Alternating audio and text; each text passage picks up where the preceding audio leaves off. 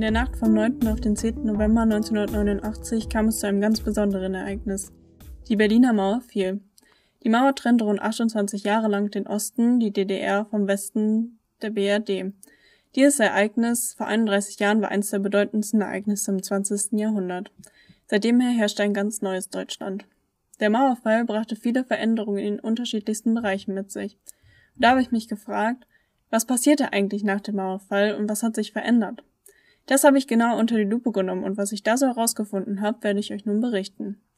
Was hat sich in der Gesellschaft verändert? Auf jeden Fall die Reisefreiheit für die Bürger der DDR. Denn den meisten Bürgern der DDR war es verboten, in das nicht-sozialistische Ausland zu fahren. Auch Reisen nach Polen, Rumänien, Bulgarien, Ungarn und die Sowjetunion wurden nur unter bestimmten Voraussetzungen genehmigt. Nur Senioren und sogenannte Reisekader durften fast uneingeschränkt reisen.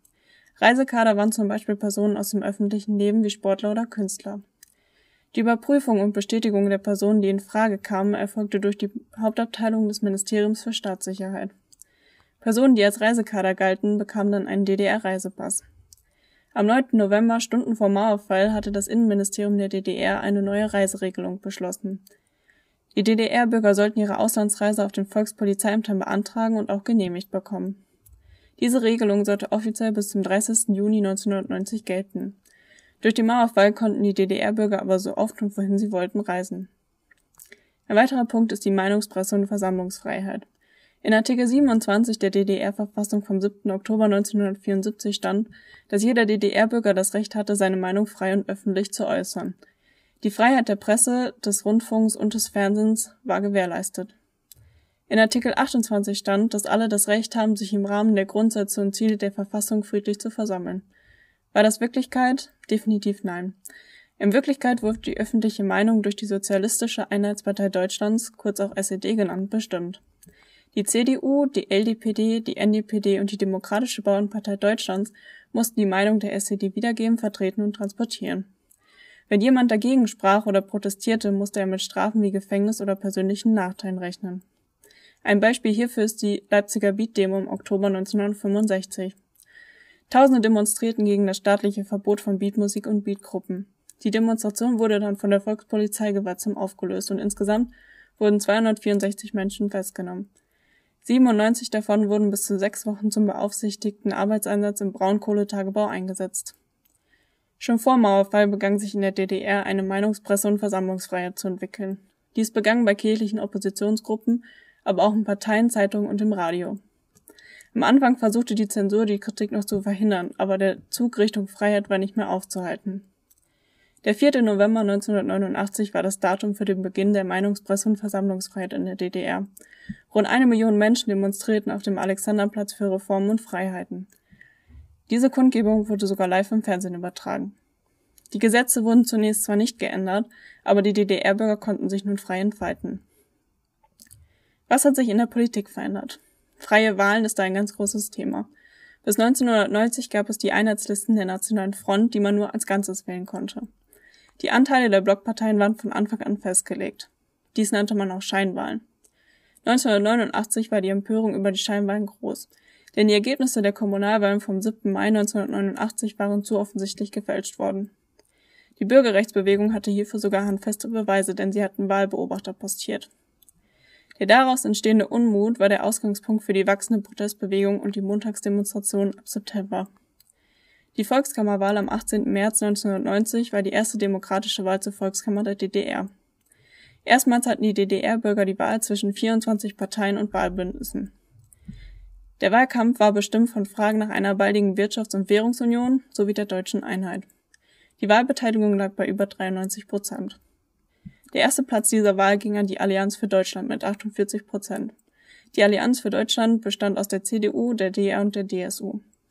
Hinter der Allianz für Deutschland reihten sich die SPD, die PDS und die Bündnis 90 ein. Sie stimmten für die deutsche Einheit, die westliche Demokratie und die soziale Marktwirtschaft. Die Volkskammer wählte am 12. April 1990 Lothar de Maizière von der CDU zum Ministerpräsidenten. Seine Koalition aus CDU, SPD, DSU, DA und den Liberalen bereitete den Beitritt der DDR nach Artikel 23 des Grundgesetzes vor. Somit war die erste freie Volkskammerwahl auch die letzte. Währungswirtschafts- und Sozialunion. Nach einem Monat Verhandlungen unterzeichneten am 18. Mai 1990 die Bundesregierung und die Regierung der DDR den Vertrag über die Schaffung einer Währungs-, Wirtschafts- und Sozialunion. Zentrale Vertragsinhalte hierfür waren die Einführung der sozialen Marktwirtschaft, die Umstellung der DDR-Währung auf Deutsche Mark, die wirtschaftliche Ausrichtung auf Privateigentum und freie Preisbildung, die Privatisierung staatlicher Betriebe, die Abschaffung staatlicher Monopole und der Abbau staatlicher Subventionen und die Einführung des westdeutschen Sozial- und Rentensystems in der DDR. Der Umtauschkurs wurde gestaffelt, je nach Alter und Vermögen. Bürger ab 60 Jahren durften bis zu 6.000, Erwachsene bis zu 4.000 und Kinder bis einschließlich 14 Jahre bis zu 2.000 DDR-Mark zum Kurs von 1 zu 1 D-Mark umtauschen. Größere Sparguthaben wurden im Verhältnis 2 zu 1 getauscht. Schulden wurden halbiert. Löhne, Gehälter und weitere wiederkehrende Zahlungen wurden zum Kurs von 1 zu 1 umgestellt. Guthaben von Personen und Firmen, die ihren Sitz nicht in der DDR hatten, wurden im Verhältnis 3 zu 1 gewechselt. Nach Unterzeichnung durch Walter Romberg und Theo Weigel wurde der Gesetzesentwurf am 21. Mai 1990 nach der ersten Lesung auf einer Sondersitzung der Volkskammer debattiert. Die Währungs-, Wirtschafts- und Sozialunion zwischen der BRD und der DDR trat am 1. Juli 1990 in Kraft. Die Deutsche Wiedervereinigung am 31. August 1990 unterzeichneten Bundesinnenminister Schäuble und der parlamentarische Staatssekretär beim Ministerpräsidenten Günter Krause den Einigungsvertrag. Dieser wurde durch beide Regierungskabinette gebilligt und noch einmal von beiden unterzeichnet. Das Vertragswerk umfasste 1000 Seiten. Die Wiedervereinigung wurde wie folgt geregelt.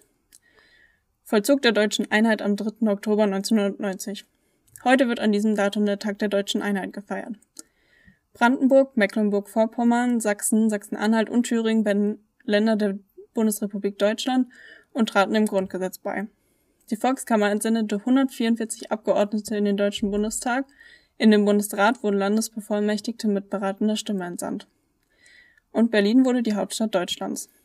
Die Stasi-Akten blieben auf DDR-Gebiet. Dies bedeutet, dass es keine Übergabe ans Bundesarchiv gab. Die Volkskammer der DDR stimmte am 20. September 1990 mit 299 Stimmen für den Einigungsvertrag. Am gleichen Tag votierte auch der Bundestag mit 472 Stimmen dafür. Auch der Bundesrat war am Folgetag einstimmig für das Vertragswerk. Was hat sich in der Wirtschaft geändert? Die DDR-Bürger konnten endlich alle Waren kaufen.